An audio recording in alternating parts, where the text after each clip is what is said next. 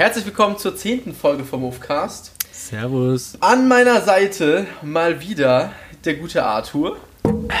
Wie jede Woche. Eh und je. Wie jede Woche. Heute tatsächlich, da kommen wir gleich zu, haben wir auch noch einen Gast dabei. Wir haben es ja auch versprochen, mehr oder weniger. Predicted. Ähm, Hast du's. aber erstmal, Arthur, wie war dein Tag? Wieso bist du wieder so viel zu spät? Ah, pff, ey. Das Leben äh, reißt einfach immer dazwischen. Nee, ich hatte noch eine Besprechung bei der Arbeit, ähm, die sich etwas in die Länge gezogen hat. Und dementsprechend sind wir heute wieder verspätet. Aber ich meine, es wäre doch auch langweilig, wenn es pünktlich anfangen würde. Da fehlt so ein bisschen der Puls, oder? Und da fehlt auch so ein bisschen die Tradition. Ja. Also wir, äh, ne, es wird ja immer hier ein bisschen postponed, unser Ganzes.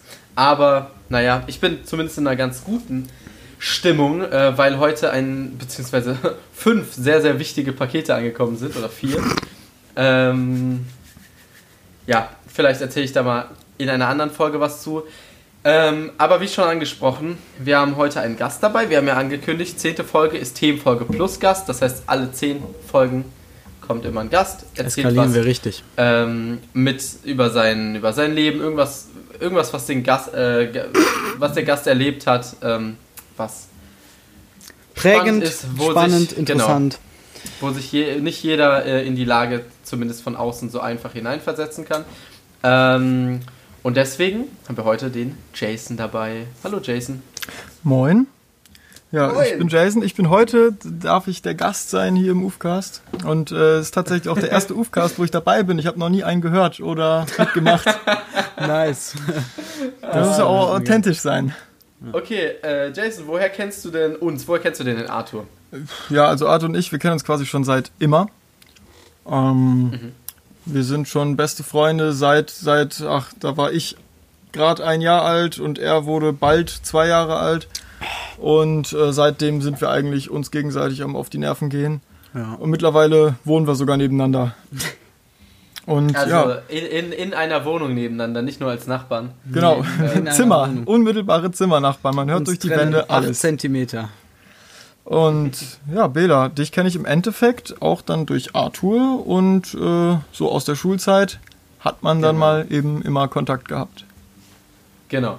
Ähm, so, und Jason, du bist heute hier, du hast ein Thema, also was heißt Du hast ein Thema mitgebracht, genau. Wir haben, Ja. wir haben äh, einmal ganz kurz als ähm, äh, Erklärung dazu, wir, Arthur und ich haben gestern Abend telefoniert, Jason und noch jemand ähm, war auch dabei und haben über ein paar Sachen geredet und da kamen wir am Ende halt eben auch auf den Podcast, weil wir noch keinen noch keinen Gast und äh, wir hatten ein paar Ideen, aber die sind äh, nicht ganz so gut gewesen und deswegen sind wir dann auf die Idee gekommen, beziehungsweise im Gespräch, ähm, dass das doch eine ganz coole Sache wäre. Ähm, ja gut, Jason, was, was, ist deinen, was ist deine Geschichte?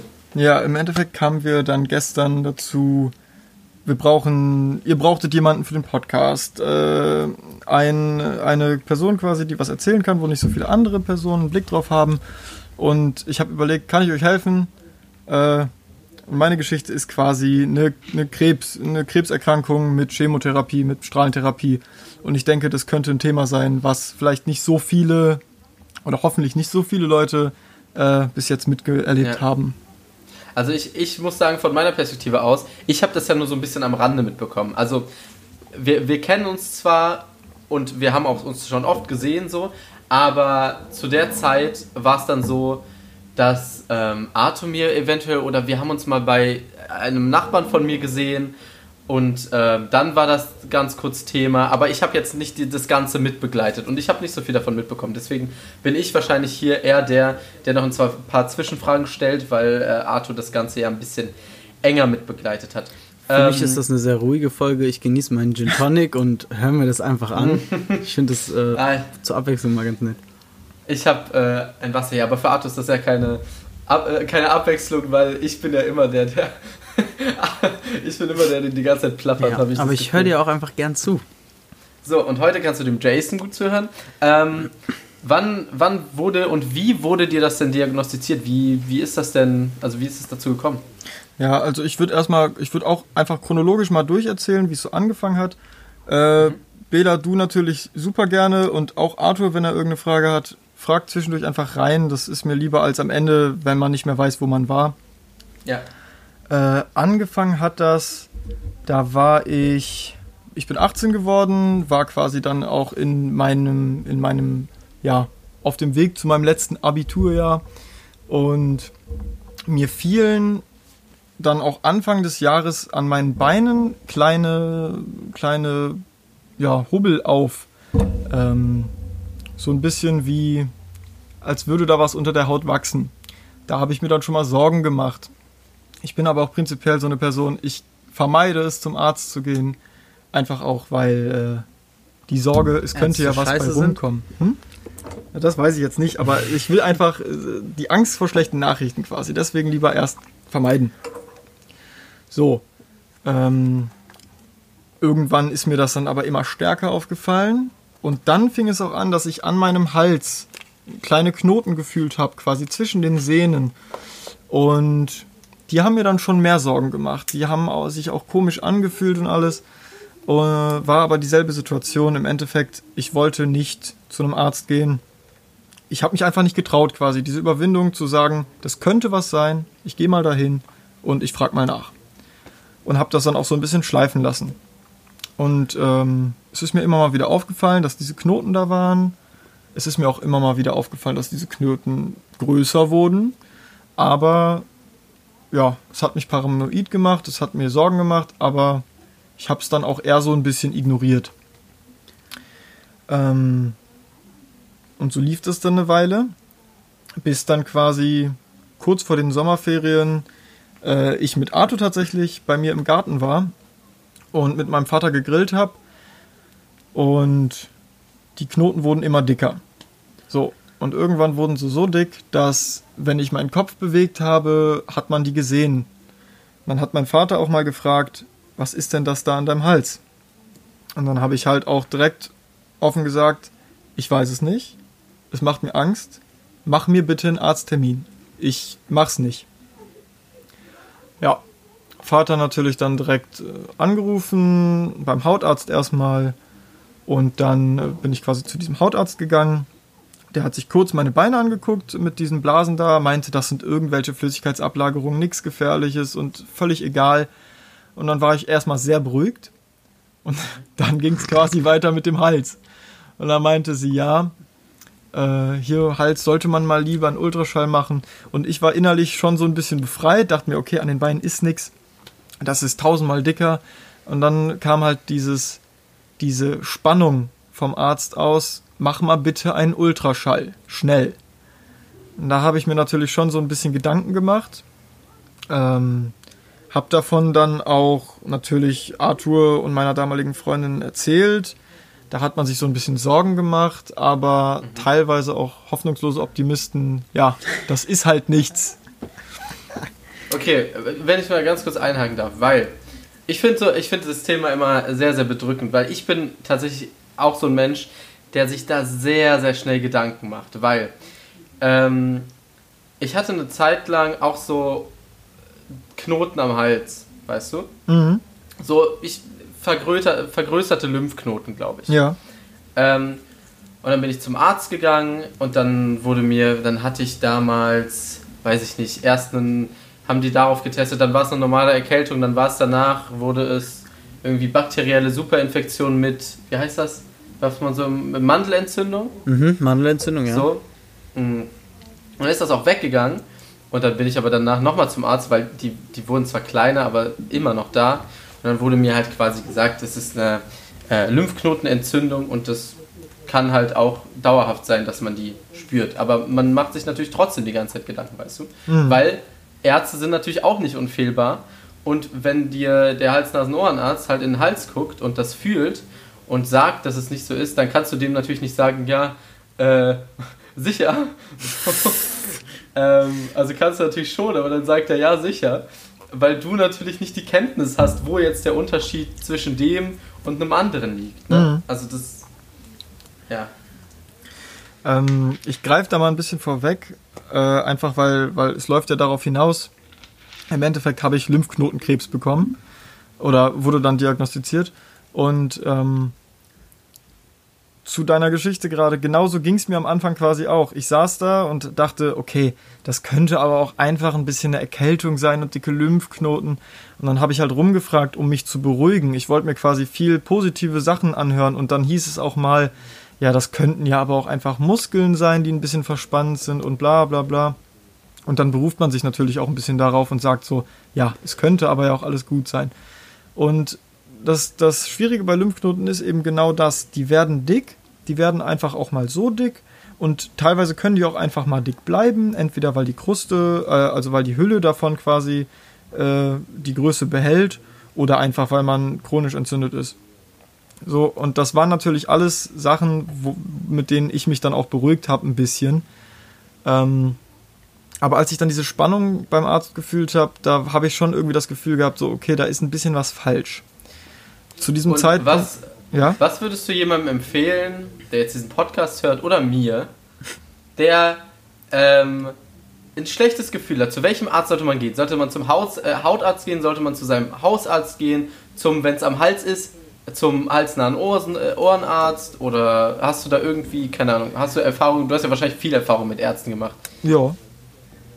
Ähm, tatsächlich, wenn jemand irgendwo einen Knoten fühlt oder was auch immer, mittlerweile bin ich natürlich der Meinung, lieber Vorsicht als Nachsicht und Ja. lieber einfach, weil dann nimmt man sich mal diesen Tag Zeit, um zu einem Arzttermin zu gehen, als dass es halt, ja, blöd Übersehen endet, wird. übersehen wird.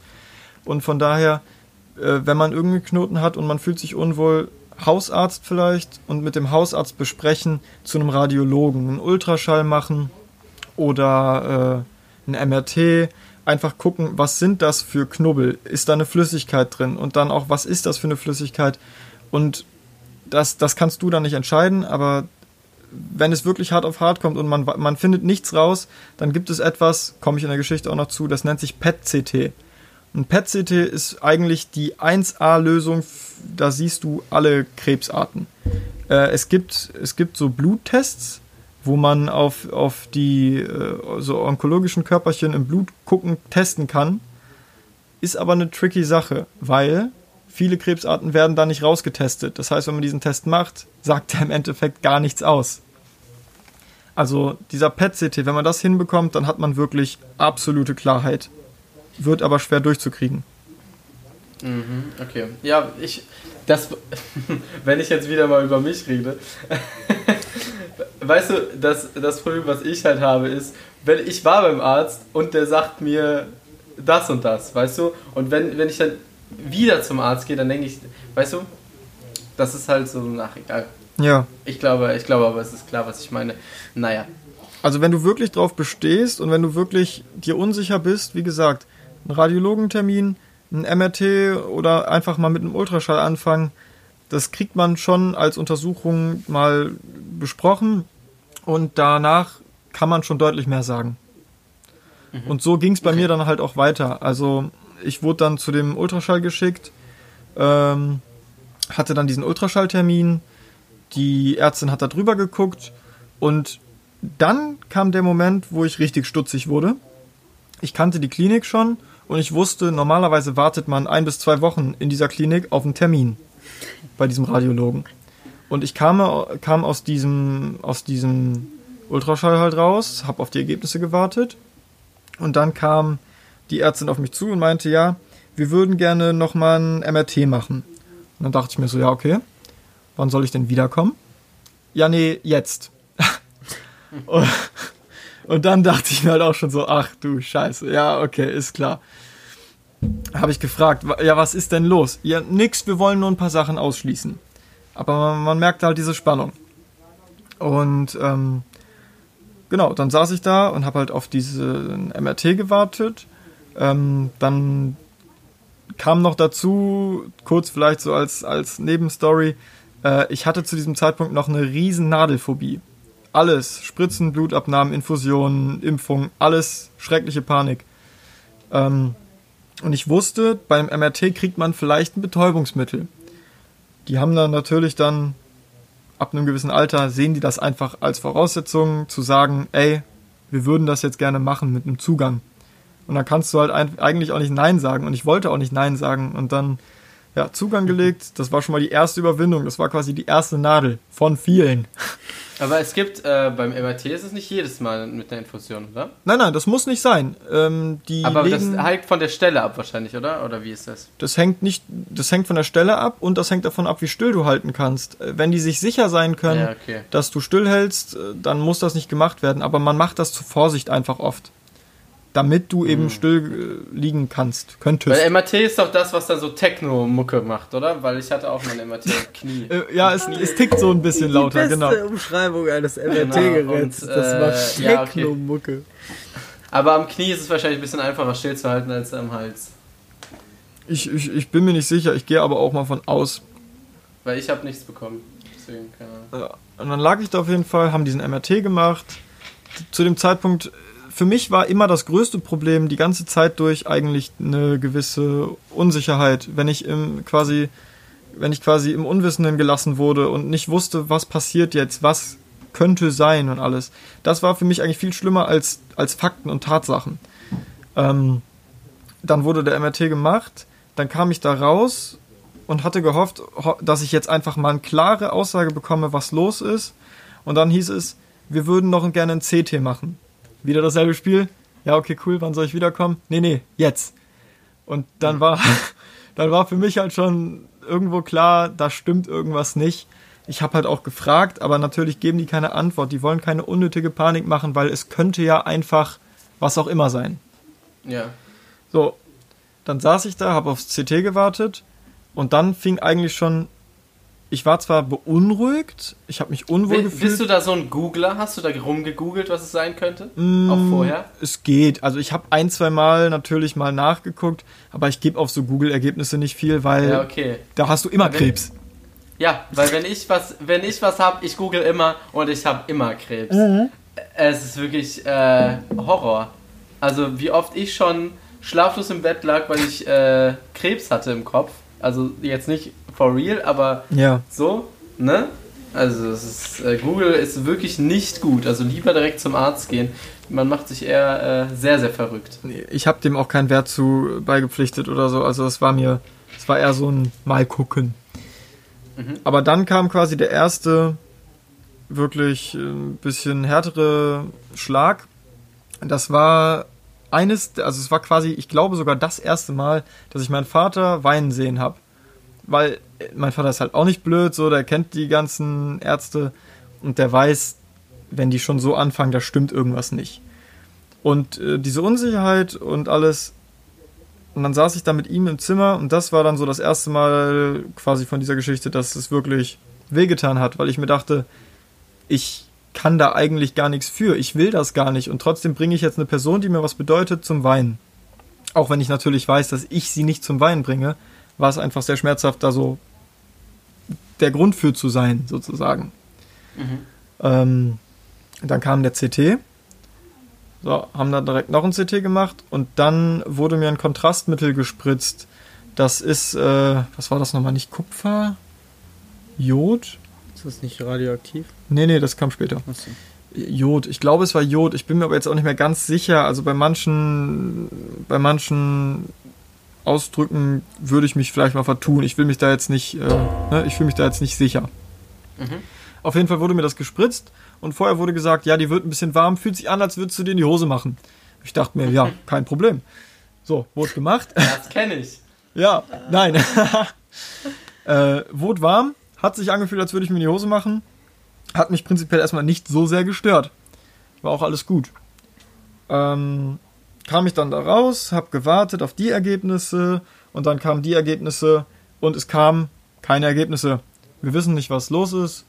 Müssen sie leider sich mal in der Onkologie melden. Wir haben keine Ahnung. Und dann, ja, dann habe ich halt mal Klartext so gesagt, ihr könnt mich hier nicht so hängen lassen ich will wenigstens wissen, was ist los? Was kann los sein? Weil die ganze Zeit gesagt wurde, ja, wir wollen nur ein paar Sachen ausschließen und wir wissen ja nicht genau.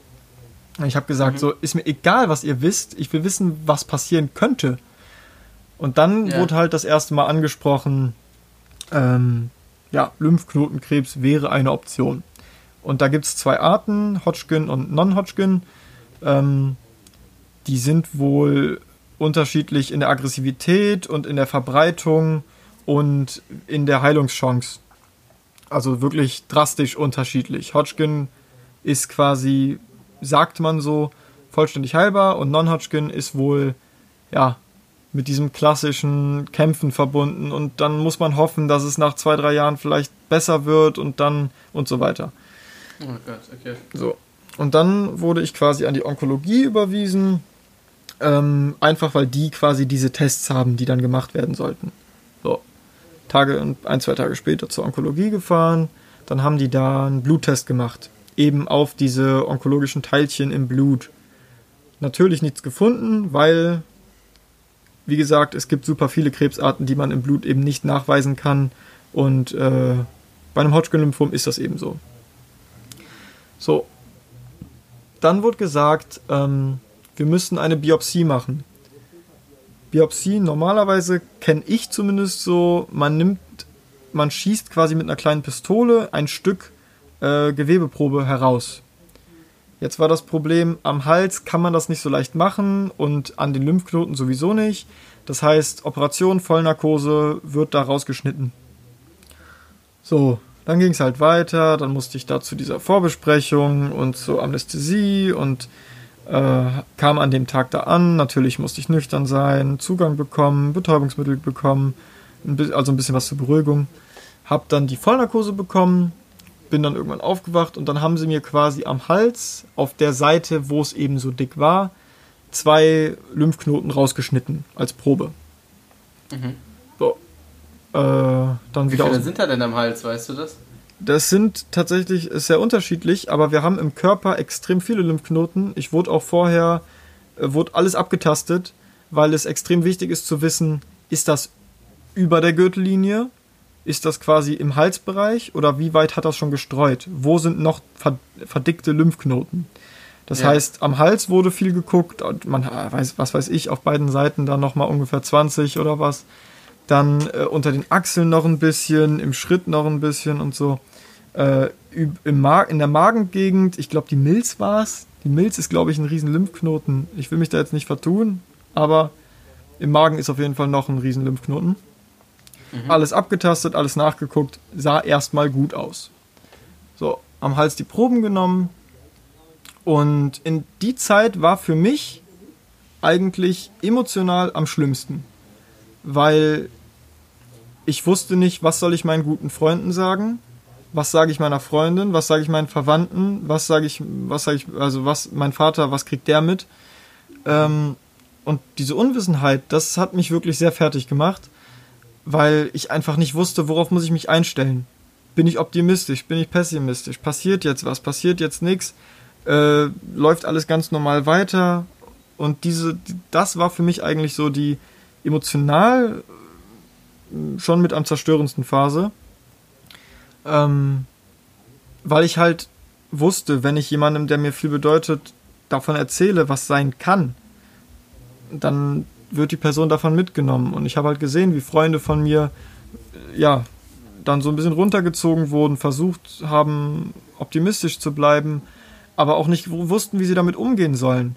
Und ich war damals schon sehr entspannt eigentlich mit der Situation, so im Sinne von Kommunikation. Ich wollte darüber reden. Für mich sollte das kein Geheimnis sein oder kein Tabuthema oder so. Ich wollte von Anfang an einfach äh, quasi da offen sein können. Und ich wollte auch nicht, dass irgendwelche Witze jetzt aufhören müssen oder sowas. Und ich fand es auch, wenn natürlich Freunde, die mir nahestehen, einen Witz gemacht haben, dann war das für mich auch cool. So, ich fand das gut. Lieber drüber reden, als irgendwas totschweigen. Ja. Und dann kam ich irgendwann in die Onkologie, als die Ergebnisse da waren. Und dann wurde gesagt, ja, setzen Sie sich ruhig nochmal wegen Ihrer Nadelphobie ähm, äh, wollen wir, wollen wir sie lieber noch ein bisschen beruhigen. Und dann meinte ich halt, ganz cool, wie ich damals dann war, ja, die haben mich jetzt so oft gepiekst, Blutabnahmen und alles ist kein Problem. Und dann meinte die Arztgehilfin da, ja, es geht ja nicht um eine Blutabnahme, es geht ja um Knochenmark. Und ich saß da und dachte so, was? Was hast du gesagt? Wo, wo, bist, wo bist du denn? Und ich, ich konnte es nicht fassen. Ich dachte, was, was, das kann nicht sein. Warum Knochenmark? Was wollt ihr denn jetzt von mir? ja. Sie hat sich da ein bisschen verplappert.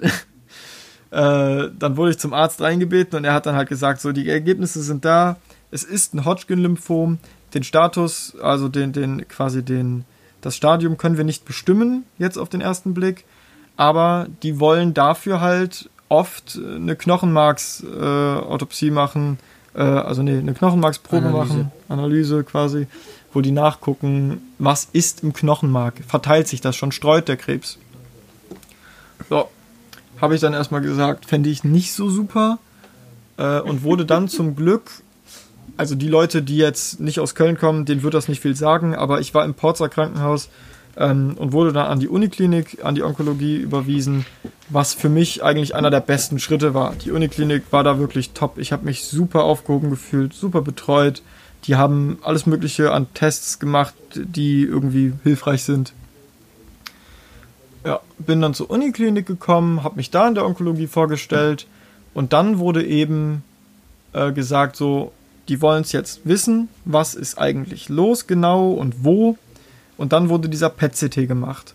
Da muss man dann auch nüchtern hinkommen. Dann kriegt man, ähm, das sind quasi Zuckermoleküle. Zuckermoleküle, an denen ein Kohlenstoffatom radioaktiv markiert ist. So, und diese Markierung, dieser Zucker mit den Markierungen wird einem dann gespritzt. Dann wartet man eine Weile, weil die Idee dahinter ist, der Zucker oder die Kohlenstoffatome bauen sich da im Körper ein, wo viel gebaut wird, wo der gebraucht wird. So, das passiert natürlich allgemein im Körper sehr viel, aber wenn man einen Tumor hat, wenn man bösartige Krebszellen im Körper hat, dann konsumieren die diese ganze Energie. Die reproduzieren sich ohne Ende und die konsumieren dann all diesen Zucker, der da quasi reingegeben wird. Und das heißt, man sieht dann im Endeffekt auf dem CT-Bild, ähm, wenn man danach sucht, genau diese radioaktiv markierten Teilchen. So, dann wurde ich wieder in so eine CT-Röhre gegeben, mir wurde dieser radioaktive Zucker gespritzt, sah super geil aus mit so einer Bleispritze in so einem Bleikoffer, in einem Bleisafe, in einem Bleizimmer. Also war echt geil, es war wie Fallout. Ähm, äh, ich fand die Spritze auch echt cool, ich habe auch ein Foto gemacht. Äh, hab dann halt diese Zucker gespritzt bekommen und dann konnte man halt genau auf diesem Bild sehen, wo wird wie viel Zucker verarbeitet dann hat man halt im Hals richtig schön gesehen, wie so ein fetter, ja, wurstförmiger Wulst war an, an leuchtendem Gewebe. Und das war eben dieser, dieser Tumor. Ähm, und es war für mich auch irgendwie super interessant, mal zu sehen auf einem Bild, wo sitzt der? Und so, wie sitzt der da und alles. Ähm, Genau, und dann ging es im Endeffekt so Stück für Stück weiter. Dann wurde der Test gemacht, dann wurde die Lunge getestet und alles, weil ab dem Moment klar war, äh, da muss eine Chemo gemacht werden. Wir gucken jetzt, was für eine Chemo. Da muss ähm, auch wahrscheinlich. Wie ist das denn? Also muss da immer eine Chemo gemacht werden oder wieso musste da eine Chemo gemacht werden? Äh, wann was gemacht werden muss, ist sehr unterschiedlich. Kann ich auch ehrlich gesagt nicht so viel zu sagen. Was ich sagen kann, ist, es gibt Krebs, äh, also es gibt quasi äh, Tumorzellen, die kann man einfach rausschneiden. So, dann schneidest du das raus, fertig. Kein Problem.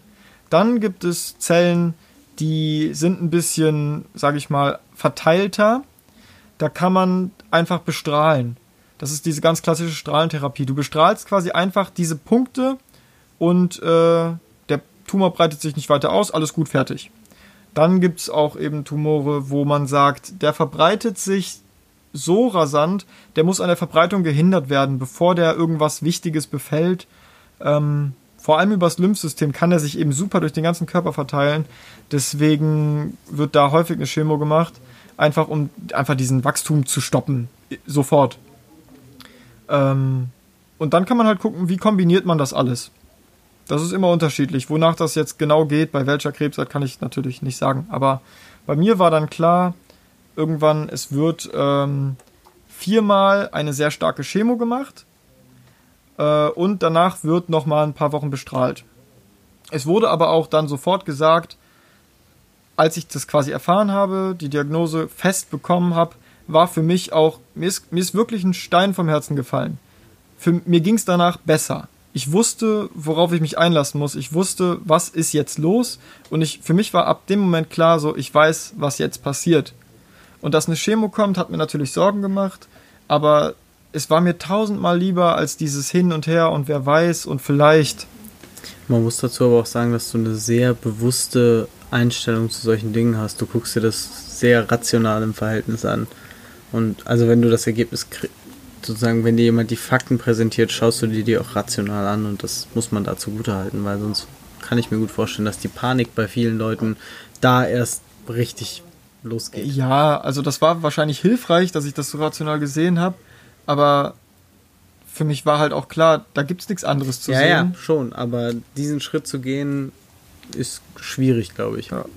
Es war dann halt für mich so, okay, die Chancen stehen gut. Ich wusste, ich kann bei der Chemo sterben, ich kann an dem Krebs sterben, theoretisch. Ich wusste, Kannst das aber wird auch bei Bremsen versagen eben, auf der Landstraße so sterben. Kannst, so gesehen kannst du halt. Du kannst, äh, du kannst bei einer stehen die Chancen hoch, dass man bei einer Chemo stirbt an der Behandlung oder äh, das? Nee, bei einer Chemo ist das so folgendermaßen. Es gibt, es gibt tatsächlich sehr viele Dinge, an denen man sterben kann. Erstmal natürlich der Krebs, aber den lassen wir jetzt mal weg. Wir reden jetzt mal nur über die Chemo. Ähm, bei der Chemo ist das Problem, die greift. Ich hatte eine sehr aggressive Chemo, also ich hatte wirklich eine sehr starke Chemo. Nur mal als Vergleich, ich kam in diesen Raum rein mit den ganzen Glatzköpfen und äh, ich hatte zu dem Zeitpunkt dann auch schon eine Glatze. Ne? Ähm, die anderen Personen, ich weiß natürlich nicht, was für Krebsarten die hatten, aber die saßen da so zwei Stunden, vielleicht mal drei. Ich saß von morgens bis nachmittags da. Ich saß wirklich neun Stunden da und mir wurden Liter für Liter verschiedene Pakete in die Venen gepumpt. Ähm, und, und, was hast du währenddessen gemacht? Einfach Musik gehört, da, da oh, gesessen? Interessantes Ding, komme ich gleich dann zu in der Chrono äh, chronologischen Reihenfolge quasi. Okay. Aber kurz noch zu der Chemo, was die macht. Die äh, tötet quasi alle Zellen, die sich reproduzieren. Und das sind halt eben Krebszellen. Das sind aber eben leider auch, so weit ist die Medizin noch nicht, das sind eben leider auch alle Zellen im Magen, in Schleimhäuten und alles. Das sind alle, alle weißen Blutkörperchen, die produziert werden in, im, im Knochenmark und so weiter. Das sind eben auch Haare und so. Und dadurch, dass alles abgetötet wird, was sich reproduziert, fallen eben die Haare aus. Die Schleimhäute werden, werden äh, gibt's nicht mehr, weil die sich nicht mehr reproduzieren können. Ähm, das löst, äh, äh, das setzt sich dann, also das wirkt sich dann auf die Mundschleimhaut auf, das brennt und tut weh. Auf den Magen, man kann nicht mehr richtig verdauen, auf den Enddarm und alles. Äh, überall kommt dann auch Blut raus und so. Und am gefährlichsten ist eigentlich, das wird auch jedes Mal, das wird auch einmal die Woche mindestens getestet.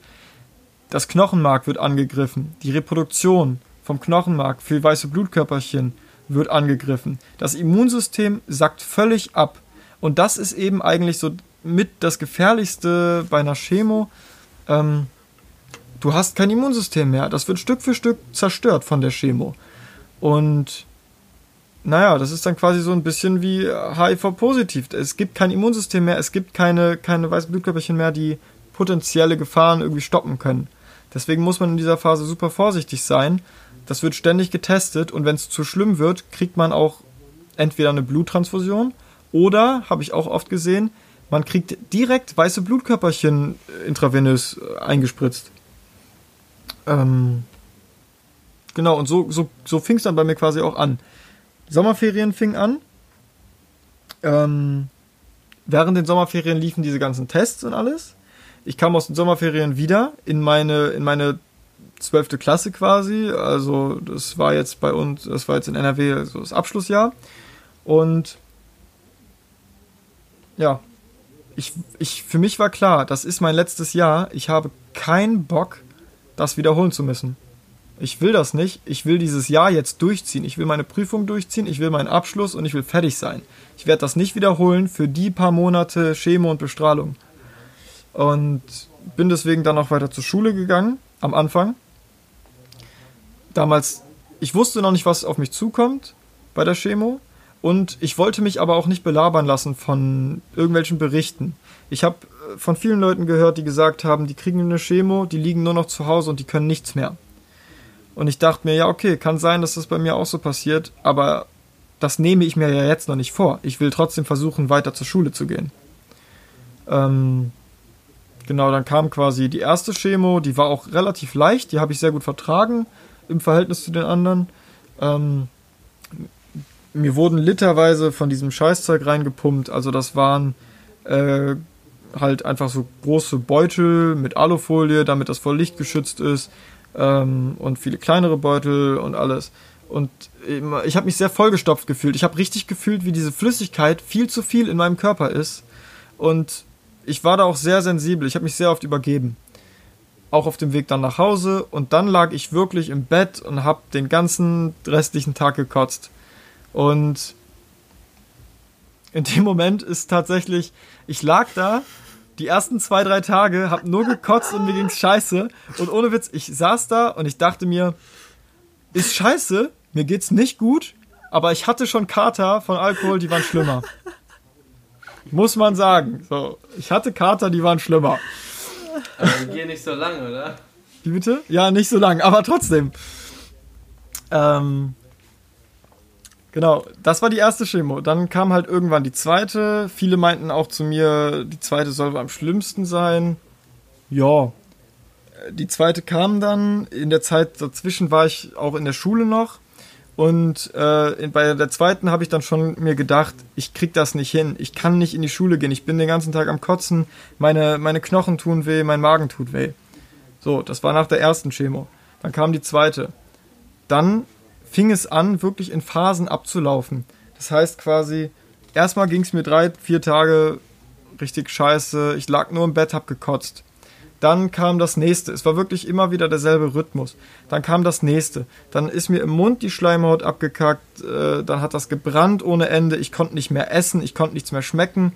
Dann wanderte das weiter runter. Dann hat der Magen wehgetan, die Magenschleimhaut und so. Dann auch die Darmschleimhaut, Blut im Stuhl und alles. Dann, äh, man hat sich natürlich generell die ganze Zeit sehr schwach gefühlt. Und dann kam meiner Meinung nach das Unangenehmste bei der Chemo, Knochenmarksschmerzen. Äh, ich bin hier im UFCast, weil das ein Thema ist, wo nicht so viele was drüber sagen können. Und ich muss dieses Privileg quasi einmal kurz nutzen und sagen, das sind Schmerzen, die kann man sich nicht vorstellen. Knochenmarksschmerzen sind echt, echt schlimm, weil jede Stelle an deinem Körper, überall wo man Knochen hat, tut einfach weh und es tut richtig weh. Und man kann sich nicht bewegen, weil das weh tut, man kann nicht sitzen, weil das weh tut, man kann nicht liegen, weil das weh tut. Es tut einfach pausenlos weh. Und das kommt halt eben daher, weil das Knochenmark versucht, neue weiße Blutkörperchen zu produzieren. Ähm, ich habe dann halt versucht, dagegen irgendwas zu finden. Ich wollte eigentlich nicht so viele Tabletten nehmen, gegen die Übelkeit musste ich zwei Tabletten nehmen, weil ich es einfach ohne nicht ausgehalten habe. Also es war wirklich absolut nicht möglich. Wenn ich in die Schule. Noch, wolltest du keine Tabletten nehmen? Hatte das irgendeinen Grund von dir, deine allgemeine Einstellung oder wieso? Naja, ich sag mal, es hört sich vielleicht irgendwie paradox an, dass ich eine Chemo nehme, aber ich sage dann trotzdem für mich, ich will einfach möglichst wenig mich noch weiter mit Gift vollpumpen. Und für mich sind halt einfach viele Tabletten sind so, wenn man es vermeiden kann, dann lieber vermeiden. Ähm, ja, wenn ich in die Schule gegangen bin, musste ich halt diese Tabletten auf jeden Fall nehmen, weil sonst habe ich halt die ganze Zeit mich übergeben. Äh, bin dann auch zu den ganzen Fächern gegangen, wo ich Klausuren geschrieben habe drin und die ich im Abi hatte und alles. Äh, es lief eigentlich auch ganz gut. Gab nicht viel Schlimmes. Ich hatte zu der Zeit zum Glück schon ein Auto. Äh, ich konnte immer zur Schule fahren, weil, wie gesagt, meine, meine weißen Blutkörperchen, mein Immunsystem ist völlig abgesackt. So, ich hatte ich hatte ein Zehntel von den normalen Mengen an Blutkörperchen, weißen Blutkörperchen. Ich hatte kein Immunsystem mehr. Und ich musste extrem aufpassen, dass ich halt mir keine Erkältung oder sowas hole, weil das hätte mich schon dahin raffen können. Deswegen, also äh, Corona-Risikogruppe. Genau, ich war damals schon im Corona-Feeling. so, ich hatte auch manchmal Mundschutz an. Ich habe mich da schon, das war so die Beta-Version. Ähm, deswegen musste ich in der Schule immer ein bisschen aufpassen mit, äh, mit so Erkältungen und alles. Ähm, bin, wie gesagt, auch hauptsächlich zu den Fächern gegangen, wo ich halt Klausuren drin geschrieben habe oder die ich im Abi hatte. Ähm, und dann musste ich halt, ich habe gemerkt, wenn ich in der Schule fehle, fehlt mir natürlich irgendwo der Inhalt. Den muss ich mir natürlich irgendwie anarbeiten. Und wie gesagt, nachdem die Übelkeit kam und die Schleimhautschmerzen und dann die Knochenmarksschmerzen, ging es mir immer ein paar Tage gut. Das waren die Tage vor der nächsten Chemo. Das war ein bisschen deprimierend. Aber in den Tagen konnte ich halt was machen. Und vor allem, was für mich eigentlich super war, ich konnte während der Chemo die Zeit nutzen und habe da zum Beispiel für Klausuren geübt. Ich habe, äh, was war das nochmal, Marquis von O. In einer Chemo habe ich das komplette Buch durchgelesen, habe mir zu jeder, habe jede Seite analysiert, habe mir zu allem Stichwörter aufgeschrieben und alles. Und das habe ich alles in einer Chemositzung geschafft. So, das war schon geil, weil in Aber der Klausur. Ja? Während der Chemo hast du nicht, hast du dann keine, also das kommt erst dann nach der Chemo, dass du so Schmerzen und dies und das und kotzt. Das ist teils, teils. Also, wie gesagt, ich fühle während der Chemo, wie äh, die Flüssigkeit zu viel in meinem Körper ist, wie das Gift quasi reingepumpt wird. Aber es ist, fühlt sich eher an, als hätte man viel zu viel Cola oder so getrunken. so, so ist der Anfang, ja. Und in der Zeit kann man halt natürlich noch lernen, so die ersten vier Stunden, sage ich mal, fünf Stunden. Und es lief auch sehr gut. Ich hatte in der Klausur, glaube ich, auch ein 1 minus. Ähm, und so habe ich dann halt auch für die anderen Klausuren während den Chemos gelernt. Ähm, und dann gab es mal mehr, mal, mal weniger, mal mehr, mal weniger empfindliche Tage, wo mir schlecht wurde, während den Chemos schon, wo ich mich dann während den Chemos schon übergeben habe. Ähm, aber ja, dann so lief das halt weiter. Ich habe dann irgendwann auch, irgendwann findet man für alles so ein bisschen äh, Taktiken, wie man das in den Griff bekommt. Für die Übelkeit hatte ich die Tabletten, für die Magen, äh, für die Mundschleimhäute hatte ich Salbei-Extrakt und so, hat super gebrannt, aber danach war es eine halbe Stunde gut. Äh, da konnte ich essen und so. Ähm, ich hatte dann gegen die Knochenmarksschmerzen, bin ich spazieren gegangen. Hat super wehgetan, aber während dem Spazieren hat es weniger wehgetan als beim Liegen. Problem war, danach hat es dann halt wieder mehr wehgetan, das war halt auch blöd, aber äh, so, das waren so die Taktiks. Äh, ich war halt viel wandern, viel spazieren und so. Natürlich nicht so schnell wie normalerweise, aber besser als nichts. Und es hat mir auch sehr gut getan, mit meinen Freunden spazieren zu gehen. Ähm, oder auch zu grillen oder einfach was zu tun. So, ich wollte die Zeit halt nutzen, so gut es geht. Ähm, was war noch hattest, mal? Hattest du das Gefühl, dass du die Zeit mehr genossen hast, die du dann richtig nutzen konntest? Äh, mehr genossen würde ich auf keinen Fall sagen, weil ich habe schon die ganzen Wehwehchen gemerkt, sage ich mal. Mhm. Die haben schon die Freude so sehr gemindert. Aber ich wollte mich davon einfach nicht unterkriegen lassen im Sinne von lieber mache ich was Cooles und mir geht's dabei scheiße, als dass ich im Bett liege und mir geht's scheiße. Das ja, war so das der Gedanke dahinter. Und es hat auch ganz gut funktioniert. Ähm, genau, dann kam halt äh, auch zwischendurch die ganzen Prüfungen und alles. Die Chemo war dann irgendwann, irgendwann ging es dann auf meine letzte Chemo zu. Arthur war tatsächlich auch mal dabei. Wir haben dann Karten gespielt und so. Kartenspielen war auch super zum Ablenken. Ja. ja. Aus der Perspektive von demjenigen, der sozusagen einfach dabei saß, muss ich ganz ehrlich sagen, so innerhalb dieser sechs Stunden hat man einfach gemerkt, wie so die Lebensenergie wirklich einfach nach und nach rausgezogen wird aus dem Körper.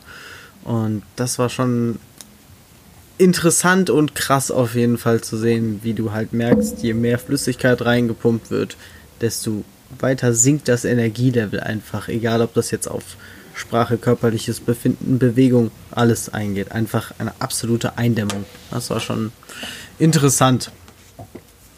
Und krass. Ja, dann kam halt irgendwann auch die letzte Chemo. Und dann gab es eine Riesendiskussion, Abschlussfahrt. Fahre ich mit, fahre ich nicht mit? Darf ich mitfahren? Wer sagt ja, wer sagt nein? Die Ärzte meinten halt, ja, prinzipiell wäre das schon okay. Aber du hast kein Immunsystem. Wenn du eine Grippe bekommst, dann, naja, ist das vielleicht die letzte Grippe. Und ich dachte mir, wow, cool, die letzte Grippe, nie wieder Grippe. Nee, falsch verstanden. Egal. Ähm, ich habe dann von den Ärzten Spritzen bekommen, die das Knochenmark anregen, damit mehr weiße Blutkörperchen produziert werden, damit ich ein bisschen Immunsystem habe auf der Klassenfahrt. Und äh, ich habe vorhin was zu diesen Knochenmarkschmerzen gesagt von der Chemo.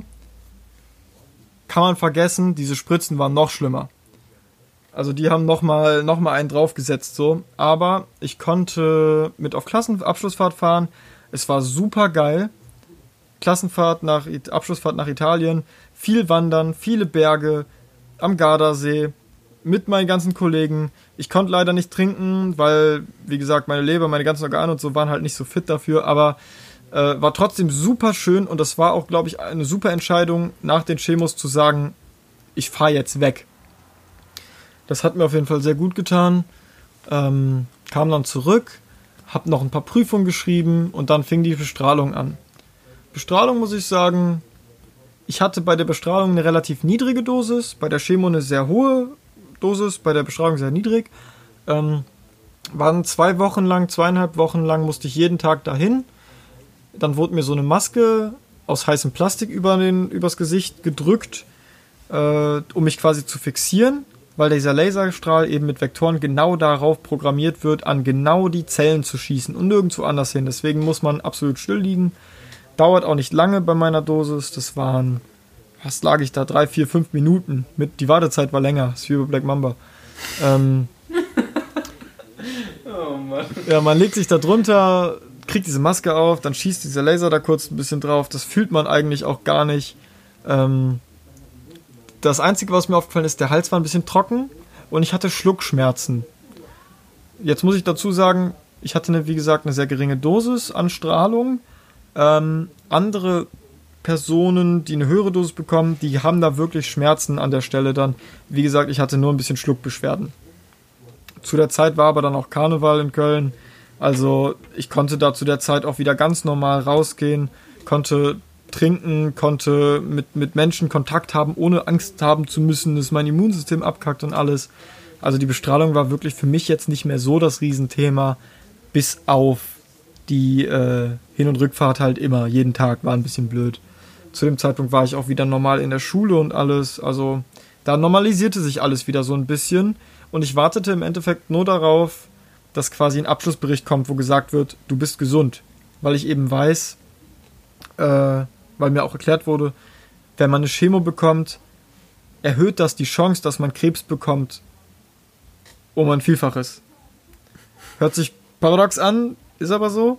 Wenn man eine Chemo hatte, sind die Zellen und die Reproduktion und eben auch die Schutzfaktoren so geschädigt, dass man sehr anfällig ist für Mutagene und für weitere Krebsformen, die sich eben so im Körper bilden.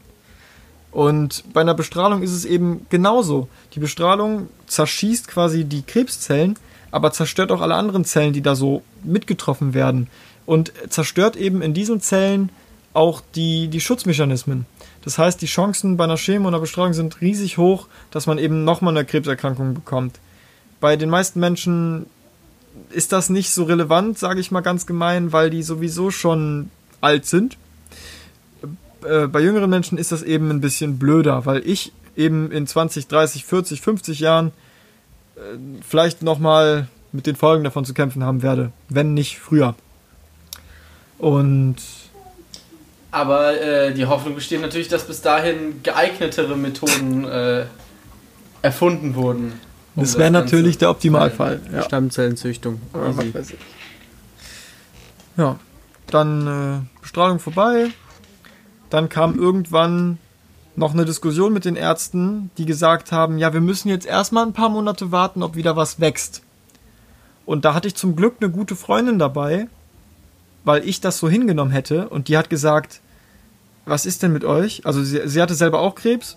Äh, zwei, dreimal hat sie das schon durchgemacht, Brustkrebs leider. Und deswegen hat sie dann auch ganz klar zu den Ärzten gesagt, so, so wird das nicht gemacht. Ihr lasst diesen Jungen, der Pläne hat, der in Urlaub will, jetzt nicht ein paar Monate im Ungewissen. So, ihr macht dieses scheiß PET-CT jetzt und dann wissen wir, was los ist. Ja. Ärzte ein bisschen überredet, Ärzte sagen, ja, okay. Aber wieso wollten die das denn nicht direkt machen? Ist das so ein Aufwand für die oder? Also ein PET-CT, ich, ich, ich kenne die Zahlen nicht, aber ich kann mir schon vorstellen, dass diese radioaktive Zucker und diese ganze, äh, diese ganze Prozedur da schon ein bisschen teurer ist. Ich Ah, weiß die es nicht. Krankenkasse, die kriegt so viel Geld. Ja, ich unterstelle das jetzt mal. Ich, ich weiß es nicht, ne? Ja, es wird sehr teuer sein. Aber die Ärzte sollte das ja eigentlich nicht interessieren. Die Ärzte zahlen es ja nicht. Ja, ich war mir auch nicht sicher, wieso die mich da zappeln lassen wollten. PET-CT gemacht, Ergebnis sieht super sauber aus, keine, nichts, nichts leuchtet mehr sozusagen. Und das war dann für mich auch erstmal so der Abschluss. Ich muss natürlich alle paar Monate zu einer Kontrolle, dann wird nochmal im Blut geguckt, dann wird nochmal getastet und dann wird nochmal geguckt, wie voll sind die Lymphknoten. Ähm, ja. Und so hat sich das dann alles so ein bisschen dem Ende gewidmet. Ich äh, hatte eine sehr interessante Phase in meinem Leben, m, aus der ich sehr viel Interessantes ziehen konnte. Ähm, ich, ich, ich sag mal, es war natürlich keine schöne Phase, aber ich sag mal, jetzt, wo es schon passiert ist, will ich dann doch noch wenigstens alles möglichst positiv sehen oder positiv mitnehmen. Ja, auf jeden Fall. Ey, ich fand's super interessant. Ich wusste das ja alles jetzt noch nicht so genau. Also das Einzige, was ich so einigermaßen wusste, ist äh, das mit dem Immunsystem, dass es darunter geht, weil äh, ich auch jemand anderes im Bekanntenkreis hatte, der auch Krebs hatte. Ich weiß nicht genau welche Form, aber äh, das ist ja bei der Chemo wahrscheinlich immer so. Ähm, ich fand es super interessant. Ich hoffe, ihr alle fandet es auch interessant und ähm, habt euch jetzt in der Folge auch alle schon einen schönen Arzttermin gemacht. Also, ne, wie schon gesagt, besser Vorsicht als Nachsicht. Ähm, ja, thank you for sharing auf jeden Fall. Ja, vielen Dank, dass ja, ich äh, als danke, Gast mal dabei sein durfte. Ja, danke, dass du äh, unser erster Gast sein wolltest. Ähm, Heute, heute mal eine, ja, doch zwischenzeitlich in großen Strecken eine etwas bedrückendere Folge, aber das gehört alles dazu. Das gehört auch zum Leben dazu. Ist auch ein großes ähm, Uff. Ja, ist ein großes Uff. Das war äh, ein großes Uff. Und jetzt zum Abschluss. Ähm, Jason, hast du einen Song für uns? Äh, äh, ja. Ich Arte, möchtest du anfangen? äh, ja, ich fange tatsächlich an. Und zwar mit okay. einem Song, äh, den ich dir, lieber Jason, gleich zeigen werde, weil ich auf dem Weg nach Hause oh dieses Lied gehört habe und mir dachte, mhm. Alter, wir haben darüber geredet und das ist, hebt es nochmal auf ein neues Level. Okay. So. Dieses Lied heißt White Rabbit. Aha! Und zwar von Jefferson Airplane. Ja. Okay, aber das ist jetzt ja nicht so weit weg. Äh, ist mir so ist der weg. Titel wieder eingefallen. Ich äh, nehme aus keinem besonderen Grund von Trailer Park das Lied als gelesen markiert. Okay. Ähm, der letzte Track, den ich heute jetzt auf die Liste mache, ist ähm, von Louis Arms, Louis oder Louis Armstrong, La Vie on Rose. Oh, oh. Bela, ähm. ich liebe dich dafür. Dankeschön. Der wäre bei mir auf jeden Fall noch drauf gelandet, aber dass es diese Woche kein Morten ist, sondern La Vie en Rose ist einfach nur. Dankeschön. Ich glaube, es gibt, es gibt erst äh, einen Morten-Song auf unserer Playlist. Ja, ja, das war jetzt vielleicht auch eher auch so pauschalisiert. Aber vielleicht kommt mal bald wieder was. Ähm, zumindest das sind unsere drei Songs. Ich hoffe, es hat allen gefallen. Ich hoffe, ihr seid auch nächste Woche wieder dabei. Ich hoffe, Jason, vielleicht hörst du dir auch mal irgendwann eine Folge an wenn nicht diese, wenn Hör du ein bisschen deine, deine narzisstische Ader befriedigen möchtest. Ähm, hörst du dir 50 Minuten beim Labern zu. Ähm, gut, ich glaube, das war's für heute. Und da der Arthur so wenig gesagt hat, kann der Arthur heute mal wieder die Abschlussworte machen. Wie immer. Die Abschlussworte. Ja gut, also das war ja auf jeden Fall mal eine sehr informative Folge nehmt's ernst, hört's euch an, aber nehmt's nicht zu ernst, weil das ist einfach nie gut im Leben. Und deswegen sage ich, ich habe heute erst erfahren, dass morgen Feiertag ist. Genießt diesen Tag einfach. Richtig entspannt mal so einen schönen Donnerstag frei. Du Freitag. weißt schon, dass die Leute das erst ja, später hören, ne? Egal, ihr habt einen geilen freien. Ja, ja, aber der Podcast kommt erst Donnerstag 23.59 Uhr raus. Ihr hattet einen geilen Feiertag, erinnert euch dran. Ähm, und startet einfach geil ins Wochenende, als wäre nochmal Wochenende. Das ist so. Das ist eigentlich die Message dahinter. Macht's gut, Leute. Haut rein. Schöne Woche euch. Ciao, ciao. Tschüss.